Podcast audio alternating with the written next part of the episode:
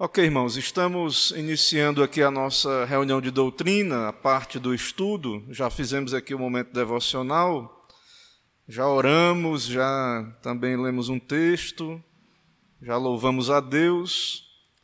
E começando aqui a nossa transmissão, vou pedir aqui alguns minutos, como sempre, para compartilharmos aqui o, o link da transmissão. Esperar também alguns irmãos que vão chegando aí aos poucos. Irmãos, nós é, vamos prosseguir na, no nosso trabalho aqui de estudarmos juntos os Dez Mandamentos. É a lei de Deus, é a palavra de Deus, é um estudo bíblico, doutrinário. Então, nós vamos prosseguir aqui nesse, nesse mesmo propósito. De, e aí, agora, nós chegamos ao segundo mandamento né? Segundo mandamento, é, nós estamos sem pressa, caminhando bem tranquilos, é, aos poucos aí, é, analisando cada mandamento, certo? Então, esse é, esse é o nosso método, certo? Então, os que estão presentes também terão oportunidade aí de perguntar, de interagir. É, quem está aí na internet também tem a oportunidade também de enviar sua pergunta.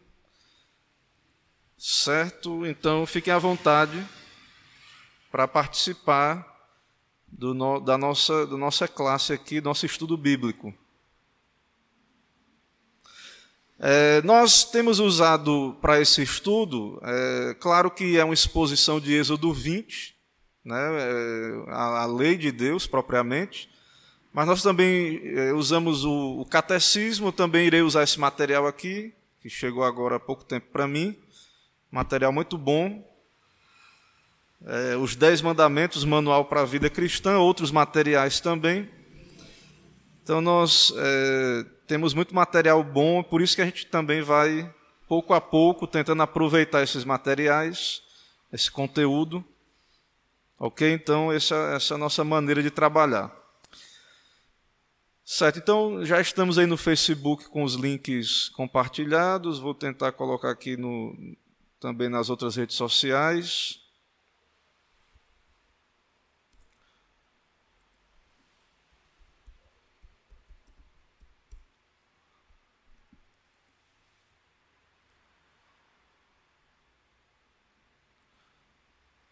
Irmã Mônica aí já, graça e paz, minha irmã, irmã Soraya.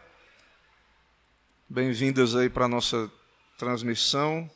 Ok? Compartilhando agora lá no nosso WhatsApp da igreja. Peço que os irmãos recompartilhem aí o link para outras, outros grupos, né? outras pessoas que possam ter interesse. Então, ok. Irmãos, nós, nós já oramos aqui antes de iniciarmos a transmissão, então vou dar início logo a, aqui a nossa, nossa exposição do assunto. A princípio, eu, eu coloquei o título Segundo Mandamento, né? É, depois, é, o catecismo ele segue primeiro falando dos deveres do mandamento, depois dos pecados contra o mandamento. O catecismo segue essa linha aí. É, aí depois eu vou vendo aí algum um tópico ou outro, né? A questão da, das artes, sobre a questão das imagens, né? Mas vamos seguindo aqui para ver é, qual é o mandamento especificamente. Né? Muita gente talvez não, não entenda bem a, a ordem dos mandamentos né? e a qual mandamento estamos nos referindo. Então, nós usamos a palavra de Deus, nossos símbolos de fé, o catecismo comentado e outros livros aí. Eu vou citar para iniciarmos aqui Deuteronômio 32, do 46 ao 47. Lá na lei diz: Disse-lhes: Aplicai o coração a todas as palavras que hoje testifico entre vós, para que ordeneis a, a vossos filhos que cuidem de cumprir todas as palavras desta lei, porque esta palavra não é para vós outros coisa vã, antes é a vossa vida, e por esta mesma palavra prolongareis os dias na terra a qual passando o Jordão ides para possuir. Irmãos, os dez mandamentos é, é a vontade de Deus revelada, é a sua lei, e antes de começar aqui, até mesmo ler o que o catecismo diz, eu quero só fazer um lembrete interessante para nós, é, tem que ficar muito claro para nós, irmãos, que o, o principal para que possamos obedecer, é, apreciar, até mesmo obedecer esses mandamentos, o que nós precisamos principalmente é de um novo coração, em primeiro lugar. Então, é, o homem natural, ele tem uma, uma inclinação no seu coração de rebelião contra Deus, contra a sua lei. Então, é, o que nós precisamos não é uma reforma externa, superficial da nossa vida. Então, é, nós estamos aqui ensinando a lei de Deus, os dez mandamentos. Mas alguém que ouve a, a mensagem central do Evangelho, arrependei-vos e crede no Evangelho, alguém que experimenta a obra da graça, é, ele vai ter um coração submisso a Deus, né? ele vai se voltar para Deus com humildade, para a Sua palavra, e ele vai naturalmente é, se inclinar para o caminho da obediência, do amor a Deus, do amor ao próximo. E aí, é, para que isso fique mais claro, para que a pessoa vá crescendo mais ainda na graça de Deus, o estudo dos Dez Mandamentos vai ajudar essa pessoa para que ela saiba exatamente o que agrada a Deus. O que é que vai agradar a Deus. Mas de modo algum ensinar os Dez Mandamentos, nós estamos querendo com isso dizer que o que precisa as pessoas se conformarem externamente a uma obediência externa, a, a obras para que sejam salvas pelas obras, não. Salvação é pela graça, certo? A, a, Deus precisa nos dar um novo coração. Não há nada de bom dentro de nós por natureza. Nosso coração não é inclinado para Deus, para, para as coisas de Deus. Então nós precisamos saber quem é Deus, precisamos saber que estamos caídos, que não podemos agradar a Deus que não podemos ir em direção à obediência a Deus por nós mesmos, nem fazer nada pela nossa salvação. Né? Nossa obediência, é, ela não conquista mérito ou favor diante de Deus. Então, primeiro o homem precisa de um novo coração. Primeiro ele precisa de ser salvo. Então, eu estou falando aqui isso só para lembrar, porque quando eu ensinei, quando passamos aqui pelo prefácio aos Dez Mandamentos, nós vimos que Deus primeiro salvou o povo. Eu sou o Senhor teu Deus, que te tirei da terra do Egito, da casa da servidão. E aí Deus disse: Não terás outros deuses diante de mim. Aí dá os mandamentos. Então nós já falamos disso, mas é preciso lembrar. Né? Porque para muitos é estranho estudarmos a lei. Muitos não entendem, porque o crente que já é salvo pela graça, por que perdermos tempo estudando a lei? Então, tem que ficar muito claro isso, que o que precisamos, em primeiro lugar, é ser salvos, ser regenerados, ser resgatados de um estado natural, de um estado carnal em que estamos fora da graça, fora de Cristo. E aí, depois de salvos, precisamos ser santificados. E aí é muito importante para a santificação conhecermos a lei de Deus, a, vontade de revelada de Deus. Ok? Mas qual é o segundo mandamento? É, o segundo mandamento, o catecismo maior nos mostra aí, né, citando claro o Êxodo 20, o segundo mandamento é: não farás para ti imagem de escultura, nem figura alguma de tudo que há em cima no céu, e do que há embaixo na terra, nem de coisa alguma que haja nas águas debaixo da terra, não as adorarás, nem lhes darás culto, nem lhes dará culto, porque eu sou o Senhor teu Deus, Deus forte e zeloso, que vinga a iniquidade dos pais nos filhos, até a ter terceira e quarta geração, daqueles que me aborrecem, e que usa de misericórdia até mil gerações com aqueles que me amam e que guardam os meus mandamentos. Então, esse é o segundo mandamento. Um detalhe interessante que é preciso ser citado aqui, esse material, nosso livro aqui do do senhor Jochen Douma, né? ele nos cita aqui algo que é preciso falar agora, que nós não concordamos com a posição da igreja luterana e da igreja católica romana, porque para os luteranos e católicos romanos, certo? O primeiro mandamento e o segundo são unidos, são o primeiro mandamento. Os dois são o primeiro mandamento para eles. Certo? Então, para nós, esses mandamentos são separados. E eles, como unem o não terás outros deuses diante de mim com não farás imagem, no, em um mandamento, como é que eles têm dez mandamentos então? Então, eles dividem o décimo mandamento, mas essa é uma divisão artificial que eles fazem. Então, é, nós entendemos que o segundo mandamento é muito clara a separação do segundo para o primeiro mandamento. O primeiro mandamento rejeita os ídolos, os outros deuses, que não Yahvé, Jeová, ou Senhor, né, o Deus da Bíblia. Então, é, não terás outros deuses, eu sou o Senhor. Né? Yahvé, Yahweh, ou qualquer outra pronúncia aí que se use, mas que se refira né, ao Deus da Bíblia. Então, o primeiro mandamento é, é não ter outro Deus, de, não ter um Deus estranho. E o segundo mandamento se opõe a toda forma de adoração errada, autodeterminada. Então, só há um Deus e só há uma maneira correta de adorar esse Deus, é conforme ele revela na palavra. Então, irmãos, nós voltamos aqui como igreja a estudar o culto. Nós vamos aqui novamente, a partir dos Dez Mandamentos, a partir de agora, a partir dessa série né, que iremos começar aqui no segundo mandamento, voltar ao assunto do culto, do culto cristão, que nós já caminhamos sobre esse assunto né, anteriormente. Então, esse mandamento aí, como você pode ver, não farás para ti imagem.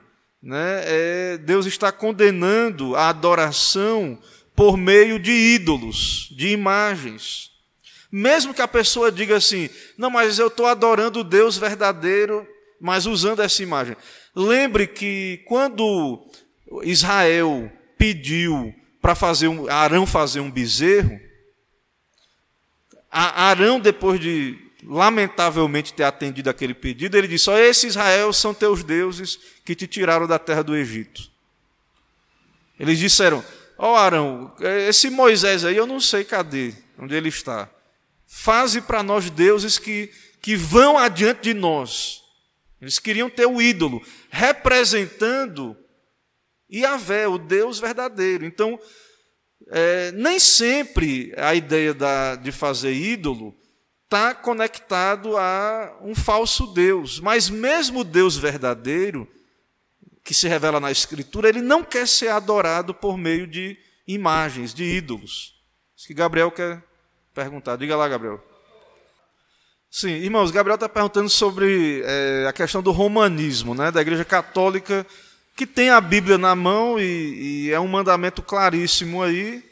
E o que é, como é que eles conseguem é, harmonizar, né? É, ter claramente aí na escritura é, uma condenação da, da fabricação de, de imagens e ainda assim praticar isso. A verdade é que é, nós podemos aprofundar isso né, mais na frente, mas tanto o católico quanto qualquer outro que adote outro modo de culto, outro caminho que não revelado por Deus para cultuar, o problema justamente é, como volta a dizer o que eu já disse aqui, o abandono do somente a Escritura. Então a única saída para que eles consigam harmonizar é, esse erro é outras informações paralelas à Bíblia que acabam soterrando a própria palavra de Deus pela tradição humana. Mas é, eu vou, vamos tentar, né, é um desafio aí, vamos tentar, de maneira honesta, né, interagir, ouvir qual é a posição, como é que eles interpretam, e, e trazendo, vamos ter esse desafio aí para a gente é, responder isso. Eu creio que aqui no, nas minhas anotações tem alguma coisa sobre isso, mas é, eu vou tentar trazer isso. Agora, tem a ver algo com relação a isso. É, Para nós, a Bíblia, ela encerra toda a questão. A Escritura. Mas você tem que lembrar que para o católico, não. E para muitos evangélicos, infelizmente, também, eles não baseiam o, a, o culto, a teologia de culto, é, muitos nem sabem que a Bíblia é muito clara sobre essa questão da adoração, a Bíblia trata desse assunto. Então, muitos também não usam só a Bíblia no meio protestante. Então, o problema não é só do, dos católicos. Né? É um problema é, do ser humano querer adorar a Deus do seu jeito, né? conforme a sua, o seu querer, o seu método. Né? Então, o problema é um problema de se afastar da revelação na Escritura. Certo? Então, tem um pouco disso aí. Não é a resposta completa, né, mas é algo da resposta aí. O catecismo, ele vai então trabalhar primeiro tentando argumentar sobre os deveres desse mandamento. Então, quais são os deveres exigidos no segundo mandamento? Os deveres exigidos no segundo mandamento são receber, observar e guardar puras e íntegras todas as ordenanças e o culto religioso conforme Deus instituiu em Sua palavra. Então veja que a teologia reformada não restringe nem só a questão de imagem. Ela vai mais além. Ela diz que é o dever do, do servo de Deus, é, segundo esse mandamento, receber de Deus como é que deve ser o culto, observar, guardar essas ordenanças conforme Deus instituiu na palavra. Especialmente a oração e a ação de graças em nome de Cristo, a leitura, a pregação e ouvir da palavra, a administração e a recepção de sacramentos. Então ele fala aqui dos elementos do culto. Então como é que tem que ser o culto? Ele já diz aqui aquilo que nós já estudamos sobre os elementos do culto. Né? A leitura, a pregação, o que a Bíblia diz como deve ser o culto o governo e a disciplina da igreja, o ministério e a sua manutenção, o jejum religioso, o jurar pelo nome de Deus e lhe fazer votos. Aqui tem vários versículos, né? Êxodo 24, 6 é a citação do segundo mandamento. Tem vários versículos aí que dão base para essa argumentação da, do catecismo, estão aí projetados, vários versículos. A continuação da resposta que o comentário do catecismo divide, por isso está separado, mas é uma resposta só. Mas eu coloquei aqui para poder já vermos aqui completo e depois irmos caminhando na exposição dessa, dessa resposta. Então, continuando sobre os deveres do segundo mandamento, são também desaprovar, detestar e opor-se a todo culto falso então, o servo de Deus né, deve desaprovar, detestar, opor-se a todo culto falso. E, segundo a posição e a vocação de cada um, removê-lo. E a todos os objetos de idolatria. Tem aqui as referências, né? Paulo, lá em Atenas, se revoltava em face da idolatria dominante na cidade. Então, tem lá em Atos 17. 16 a 17. Salmo 16, 4 diz: Muitas serão as penas dos que trocam o Senhor por outros deuses. Não oferecerei as suas libações de sangue. Deuteronômio 7, 5, dizendo ali como é que o povo deveria agir ao entrar na terra prometida. Porém, assim lhe fareis: derribareis os seus altares, quebrareis as suas colunas, cortareis os seus postes ídolos, queimareis todas as suas imagens de escultura Isaías 30, 22. E terás por contaminados a prata que recobre as imagens esculpidas e o ouro que reveste as tuas imagens de fundição, lançá-la-ás fora como coisa imunda, e a cada uma dirás: fora daqui. Então, qual é o tema desse mandamento? Né? o tema geral do mandamento é o culto religioso. É o culto. Devemos adorar a Deus conforme Ele institui em Sua palavra. Então Deus proíbe que adoremos do nosso jeito ou de qualquer jeito. Não, não é questão só é, de sinceridade, mas Deus revelou o modo como Ele quer ser adorado. Então, o primeiro mandamento aponta para o verdadeiro Deus e o segundo para a verdadeira religião, segundo esse livro aqui. É claro que o primeiro mandamento também fala é, de religião, de, de, de, que tem um Deus verdadeiro. Mas quando ele fala aqui, eu entendo sobre a verdadeira religião, é o modo como devemos servir esse Deus. Então, o segundo mandamento fala disso, certo? É, então, irmãos, lembre, por exemplo, de Acabe certo? É, a história de Acabe, Acabe casou com uma mulher sidônia, Jezabel. Antes de Acabe, certo? Antes de Acabe, lá em Israel, na época de Jeroboão, o que foi que Jeroboão fez? Vocês lembram o que Jeroboão fez? Depois de Salomão, Roboão, filho de Salomão, ele não foi tão sábio quanto seu pai Salomão e ele pesou a mão na época de Salomão já começou a ter muito imposto pesado. E aí, quando Salomão morre, Roboão começa a reinar, e o povo vai a, a Roboão e pede para ele maneirar. Está muito pesado os impostos. E aí, Roboão tinha conselheiros experientes e jovens, amigos deles. E aí ele ouve os amigos. E ouvindo os amigos, ele diz ao povo: ele pede um prazo e depois diz ao povo: Ó, a minha mão vai ser mais pesada que a do meu pai. Não vou ouvir vocês, não. E com isso, há uma divisão do reino do norte para o reino do sul. Deus levanta lá um tal de, como ele diz aqui, né? Jeroboão, filho de Nebate. Esse Jeroboão, ele então toma várias tribos lá no norte, há uma separação de Israel do sul e Israel do norte.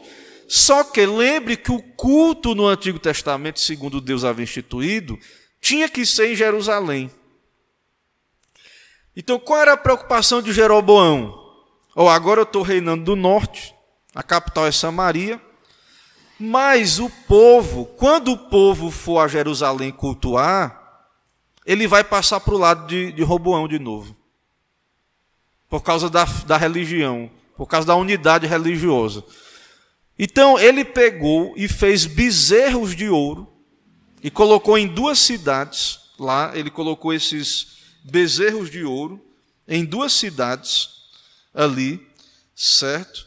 É, para que o povo adorasse esses bezerros, certo? Esses bezerros de ouro.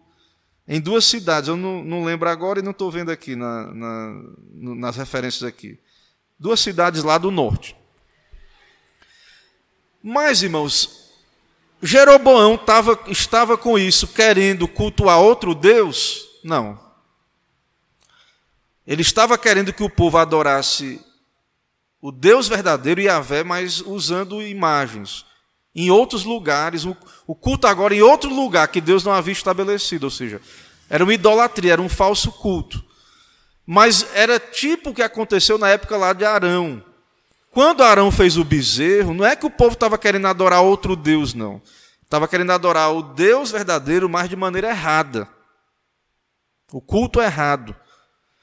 Mas o pecado de Acabe foi pior. Acabe não pecou só contra o segundo mandamento. Ele pecou contra o primeiro.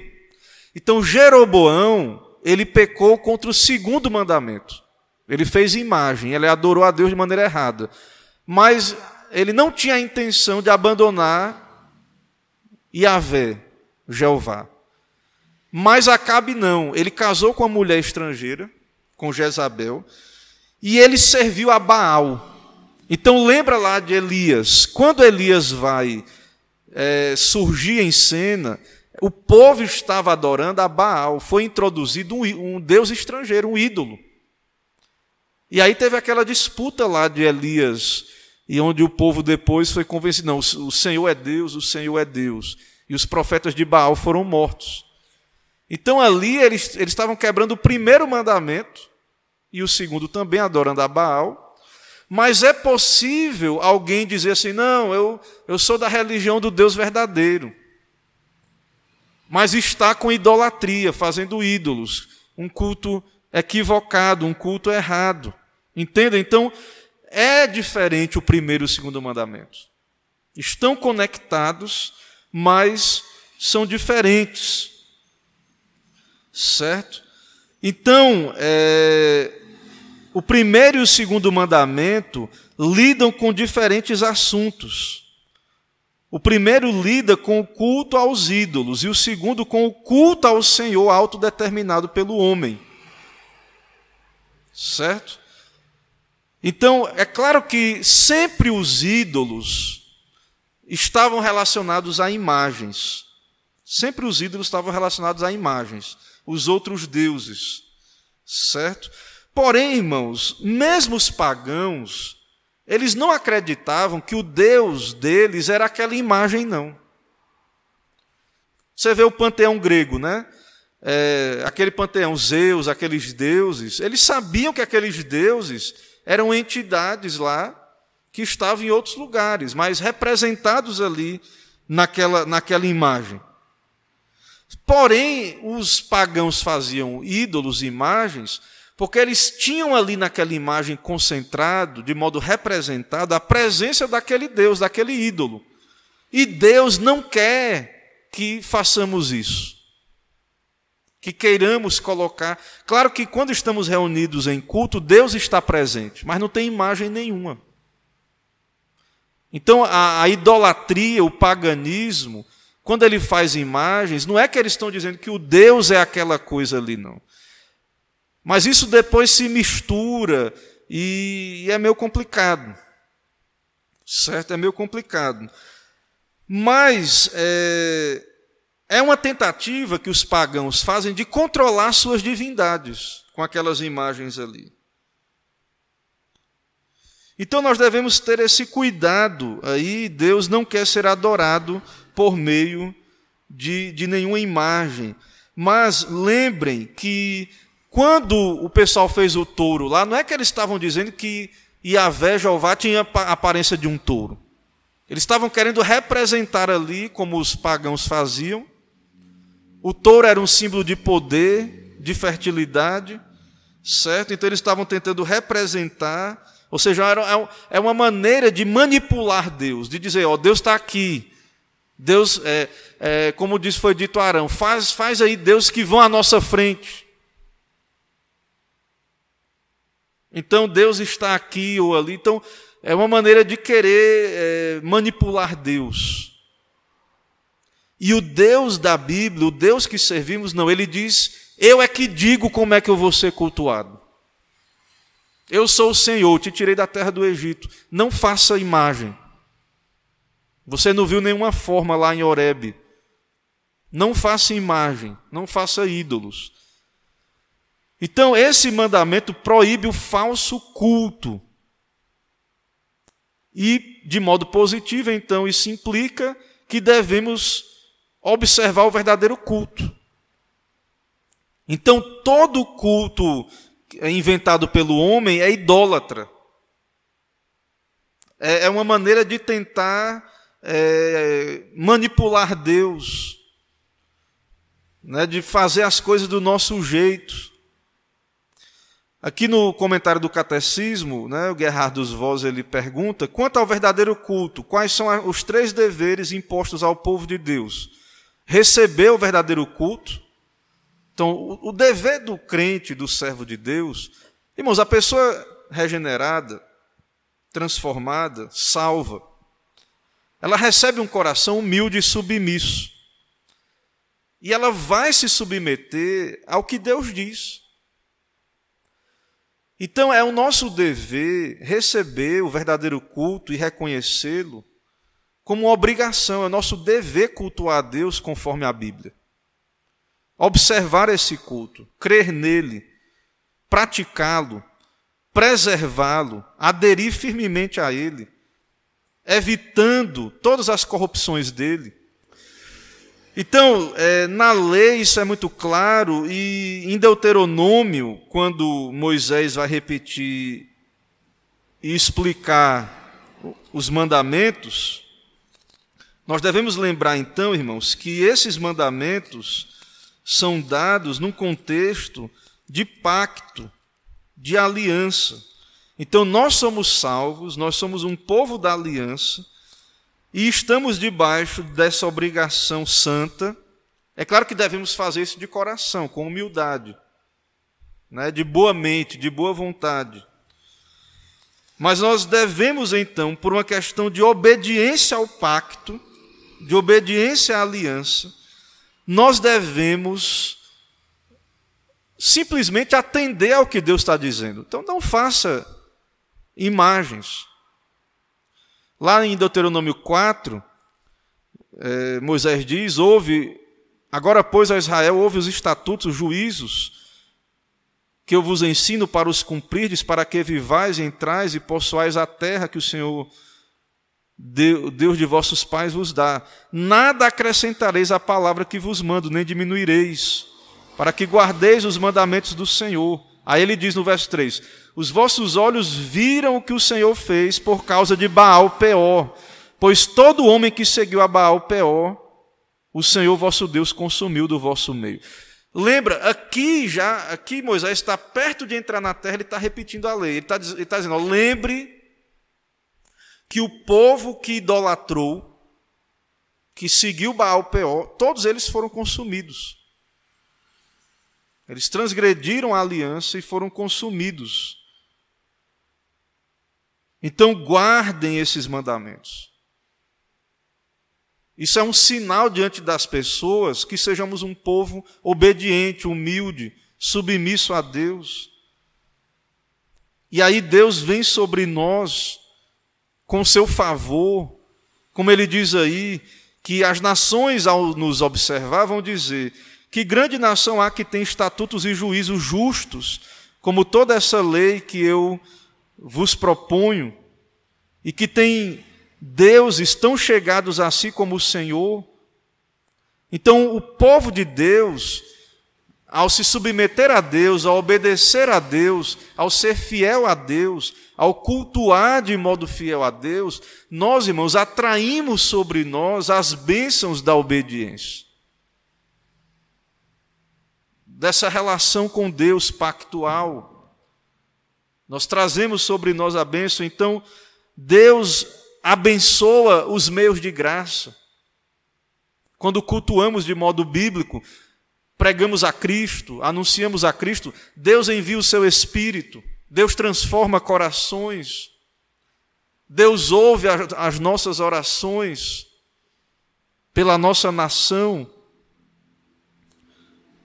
Então, no capítulo 4 lá de, de Deuteronômio, é, no versículo 15, Moisés diz: Guardai, pois, cuidadosamente a vossa alma, Pois aparência nenhuma vistes no dia em que o Senhor vosso Deus vos falou em Horebe, no meio do fogo.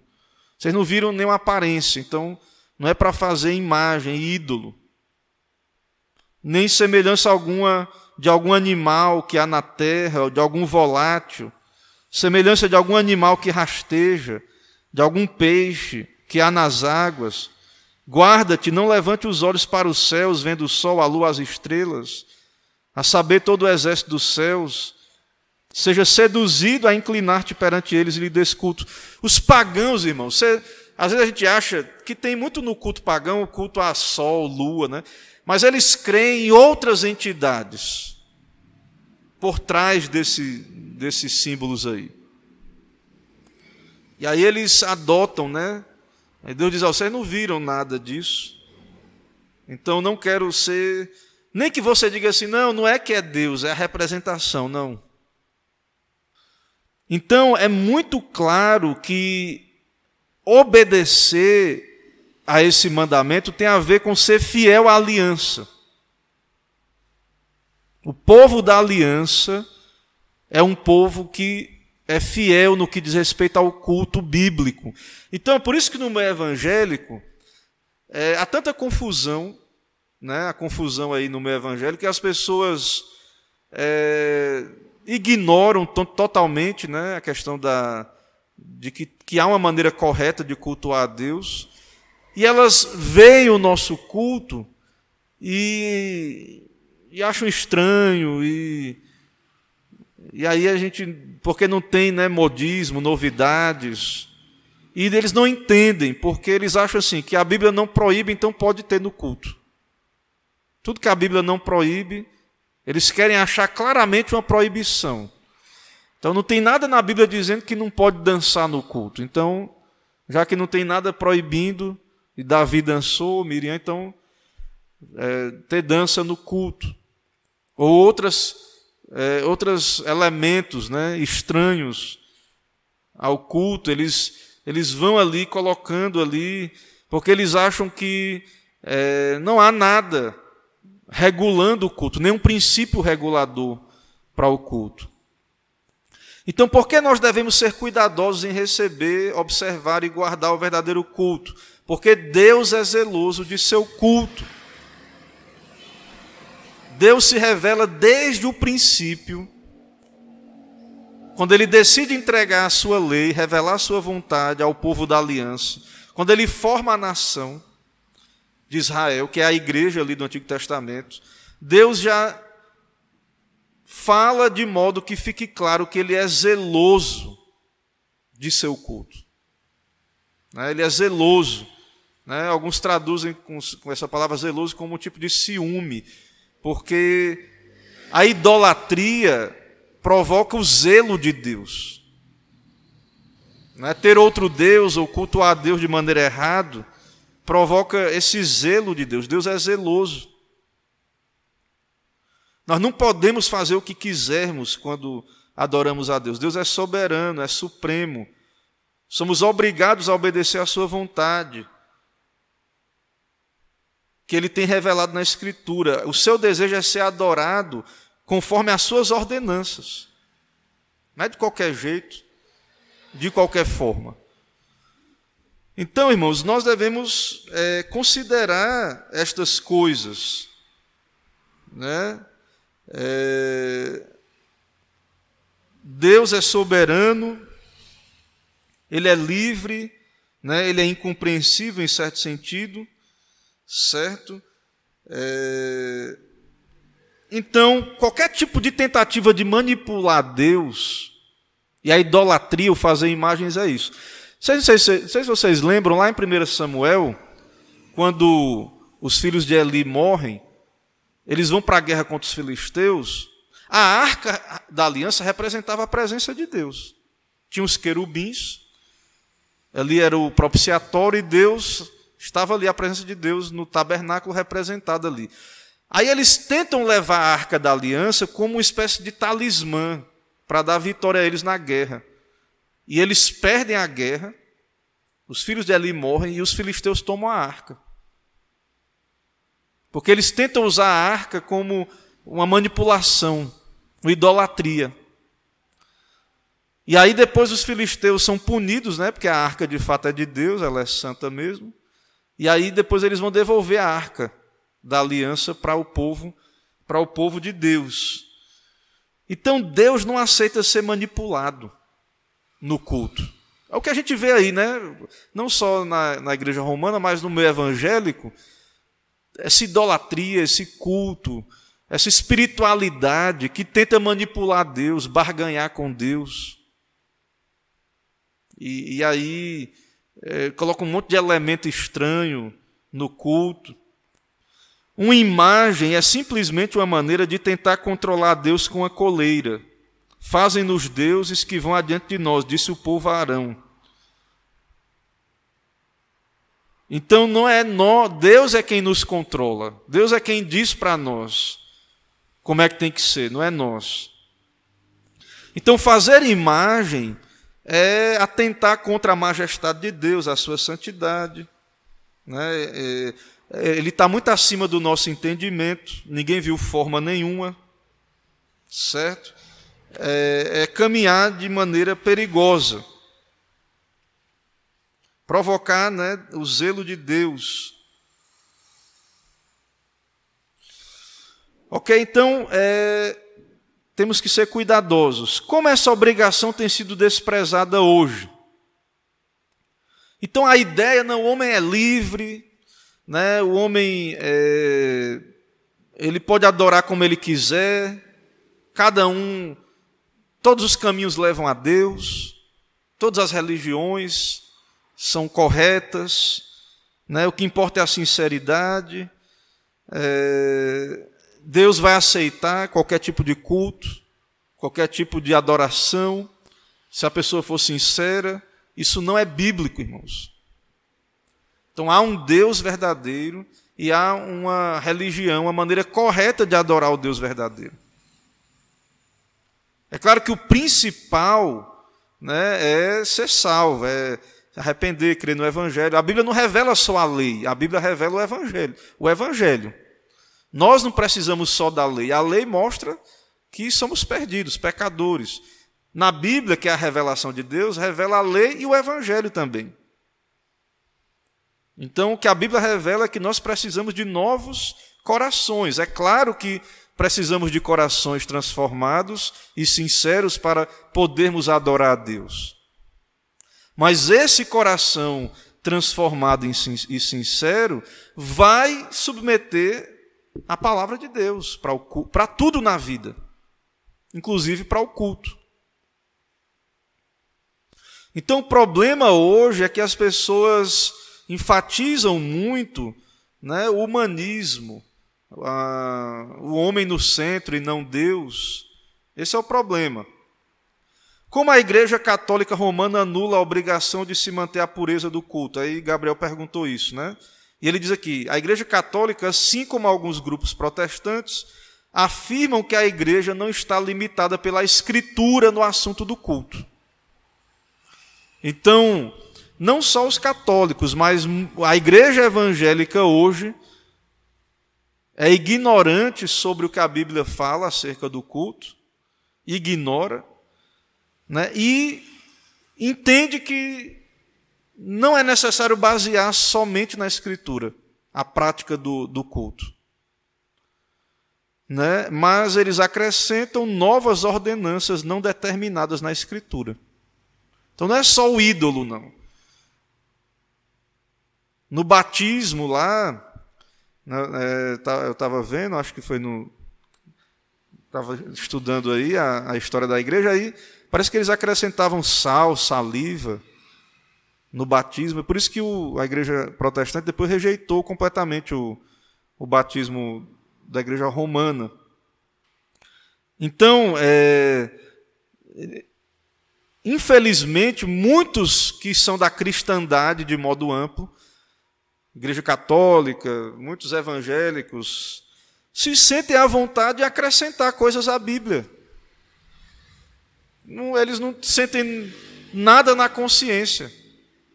E quando eles têm contato com um culto bem simples, bíblico, eles estranham e não gostam.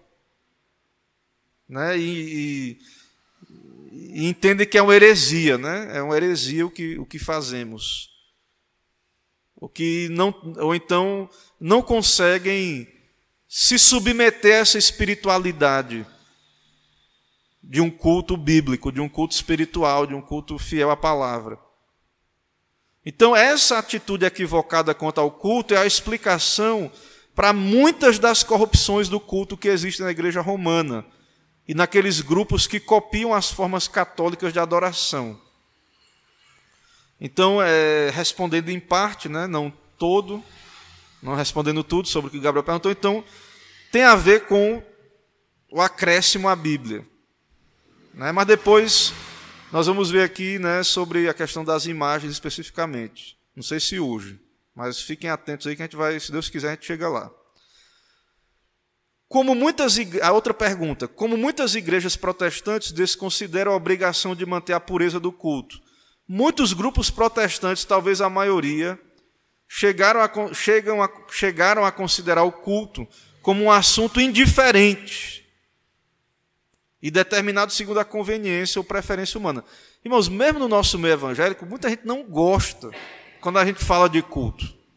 Muitos pregadores né, são, vão ser rejeitados em convites aí para pregar se falar sobre o culto. É, é, porque as pessoas não gostam né, de que ser, ter seus erros apontados ali. E elas querem continuar né, na sua espiritualidade que não é bíblica.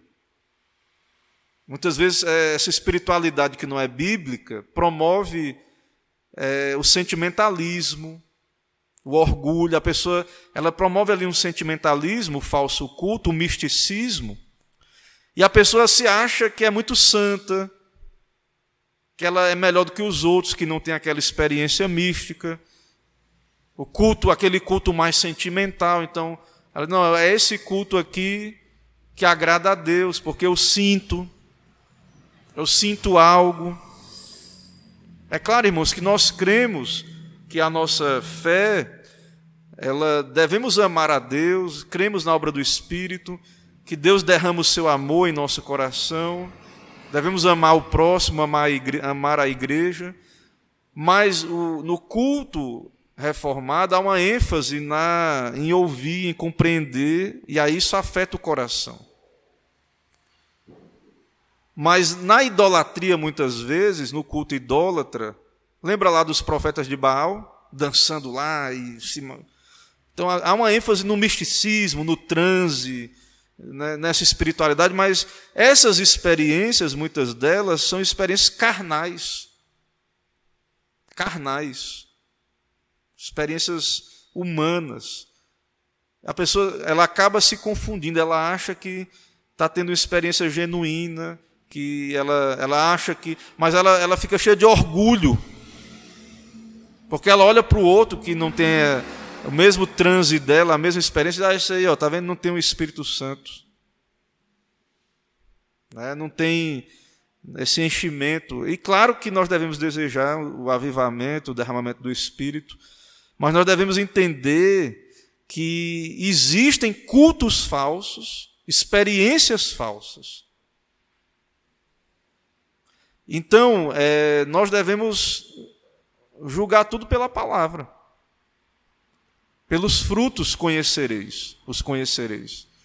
Então, qual é o fruto desse, desse transe, desse misticismo, desse culto que promove o emocionalismo? Qual é o fruto? A pessoa se torna uma pessoa melhor, mais santa, mais humilde, mais obediente a Deus depois dessa experiência? Então, tem pessoas aí que continuam orgulhosas, apegadas à justiça própria, se achando melhor do que os outros, que outras igrejas, melhor do que as igrejas que têm um culto simples.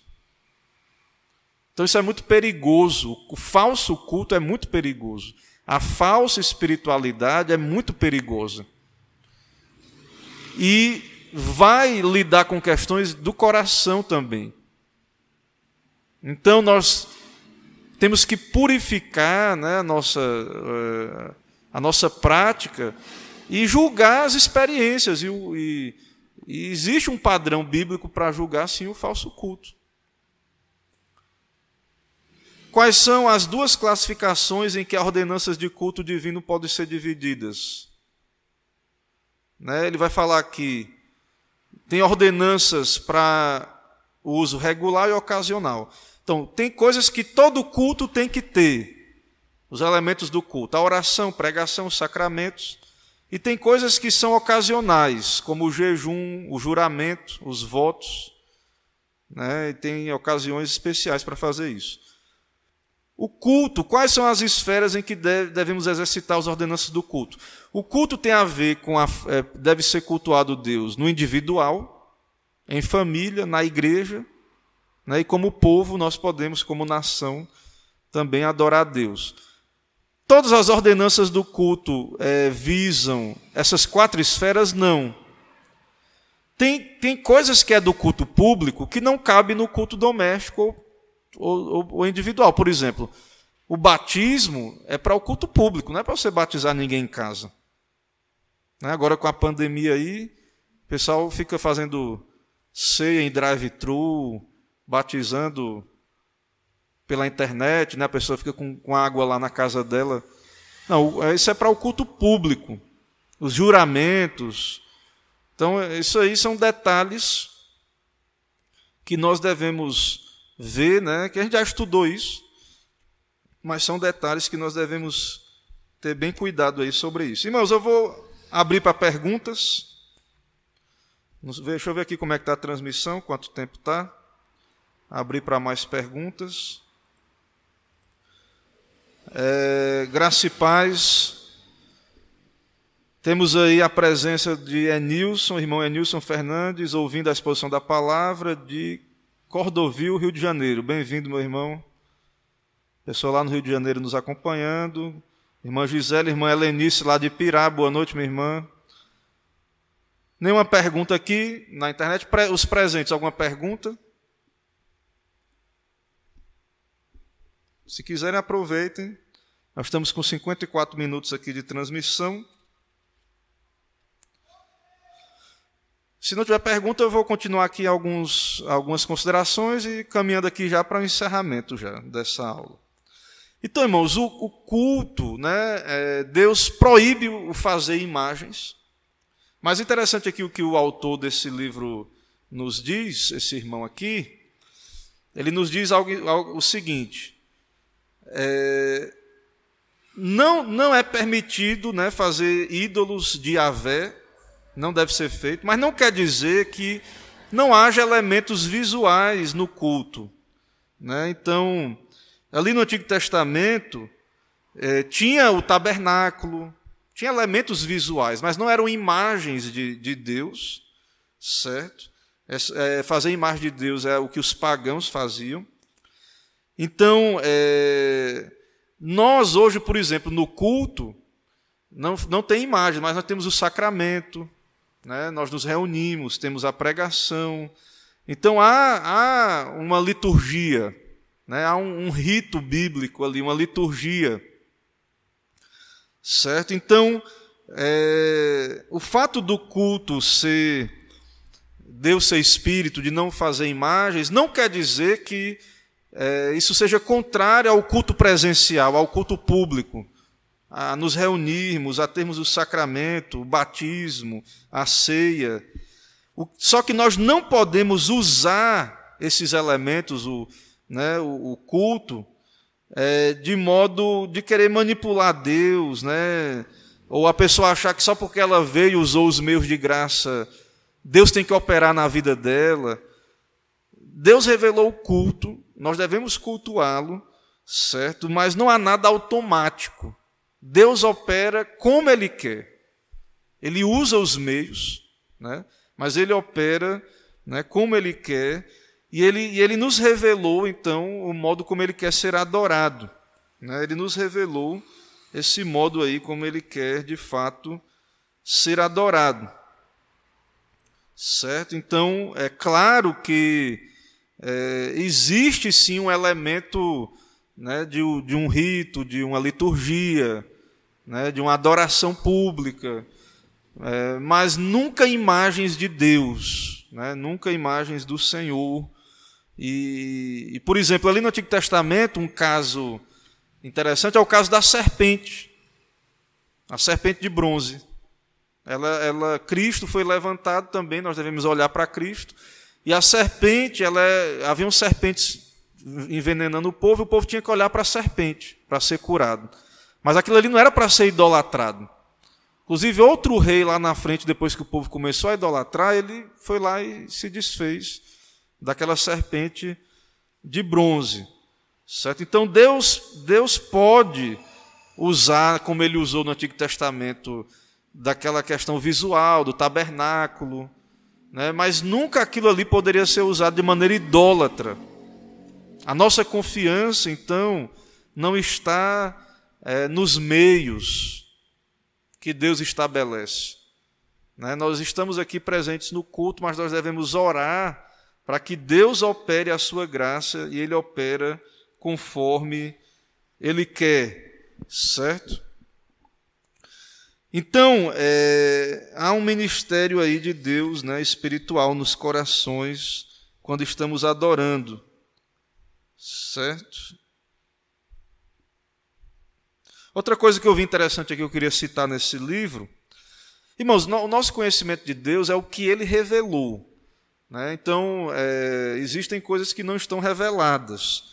Mas uma coisa que ele falou aqui que eu achei interessante, que eu não vi nenhum outro autor, mas eu achei interessante, é o seguinte: não é correto retratar Deus físico ou materialmente. Isso não significa que Deus exista como um ser amorfo. Né? É, não, Israel não viu a aparência né, ali, mas ele está dizendo que não quer dizer que Deus seja amorfo. Deus é espírito.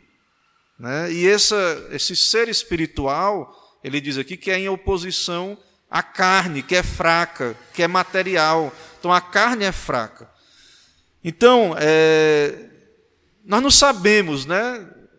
Em tese, Deus não tem, não tem forma. Mas ainda que ele tivesse, isso não está acessível a nós. Moisés viu as costas, né? É, mas talvez isso queira dizer figuradamente que não é possível ver. Talvez não haja uma forma, mas ainda que houver, ainda que haja uma forma, não é acessível a nós. E por isso a importância da encarnação. Agora Cristo encarnado, assumindo a nossa natureza, vendo a Cristo, nós vemos o Pai. Né? Mas não devemos fazer imagens nem mesmo de Cristo. Né? Não, temos autorização para fazermos imagem. Mas é interessante isso, né? É que é, Deus é espírito, né? Isso é um pouco misterioso o que isso significa. Mas ele diz aqui: o contraste não é entre culto visual, né, em, em Gerizim e em Jerusalém, e o culto interior. O contraste é entre o ministério transitório do templo e o permanente poder doador de vida de Cristo. Então, o culto espiritual conta com a presença de Cristo, doando vida. Deus é espírito. Deus está presente espiritualmente no culto. Certo? Então, isso é o que nós devemos entender e, e nos apegar. Irmãos, se não há nenhuma dúvida, então eu vou, em uma hora aí de transmissão, se não tiver nenhuma dúvida, eu vou encerrar por hoje. Né? É uma introdução ao assunto, né? para não nos delongar muito. E, e aí, os irmãos também, para a gente ir nos preparando. Mas eu vou ler aqui apenas a continuação da pergunta 108, que nós vamos tratar na segunda segundo encontro, né? A continuação diz assim: Os deveres exigidos no segundo mandamento são desaprovar, detestar e opor-se a todo culto falso. E segundo a posição e a vocação de cada um, removê-lo e a todos os objetos de idolatria. Pronto, agora vou deixar aqui em suspenso. Se o culto falso é errado, qual é a atitude do crente para com o culto falso? O que é que o crente tem que fazer? E agora, qual é a reação de um santo, né, de alguém temente a Deus? Ele descobre que há uma maneira correta de adorar a Deus. E agora? tem alguma coisa a ser feita, então eu vou deixar isso para a próxima aula, né? Não é que me agrade fazer isso, mas por uma questão de tempo e para poder a gente pesquisar juntos, né? Os irmãos também ter oportunidade aí da gente é, caminhar na próxima lição e, e responder isso. Então existe um culto verdadeiro e o catecismo já dá uma resposta aqui, né? Eu não vou responder em detalhes, mas já tenho aqui a resposta. Então é o dever nosso desaprovar, detestar e opor-se a todo culto falso, segundo a posição e a vocação de cada um. Removê-lo e a todos os objetos de idolatria. Então, como é que agora a questão vai ser que a gente vai tentar responder? Como é que a gente vai fazer isso? Né, então, próxima aula, se Deus permitir, vamos conversar sobre essa questão. Irmãos, vamos orar então para concluirmos aqui a nossa lição. Vamos orar, oremos ao Senhor. Senhor, muito obrigado por estarmos aqui aprendendo da tua palavra. Nos dá um coração humilde, quebrantado, submisso a ti. ó Deus, nos faz entender que a tua lei, a tua revelação é a verdade, é o teu, a tua vontade, que o Senhor é santo, que o Senhor quer ser adorado de modo correto, de modo bíblico, claro que também com corações transformados, sinceros, humildes, mas que também, ó Deus, há uma religião verdadeira e a falsa religião. Há falsas maneiras de querer adorar o Deus verdadeiro.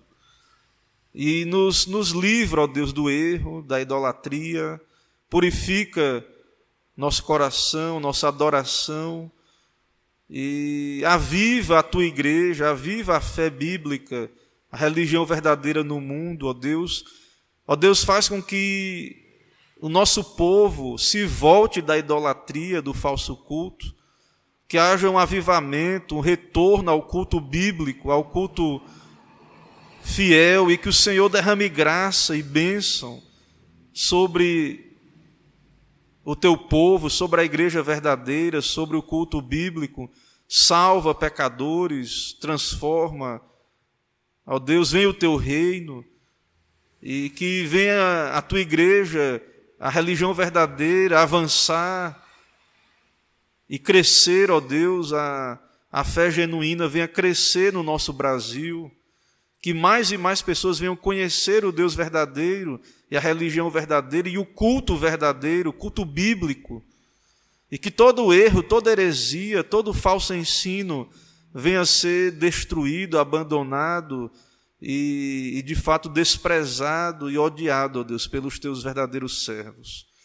Salva-nos, ó Deus, do engano, do erro, da heresia, da idolatria.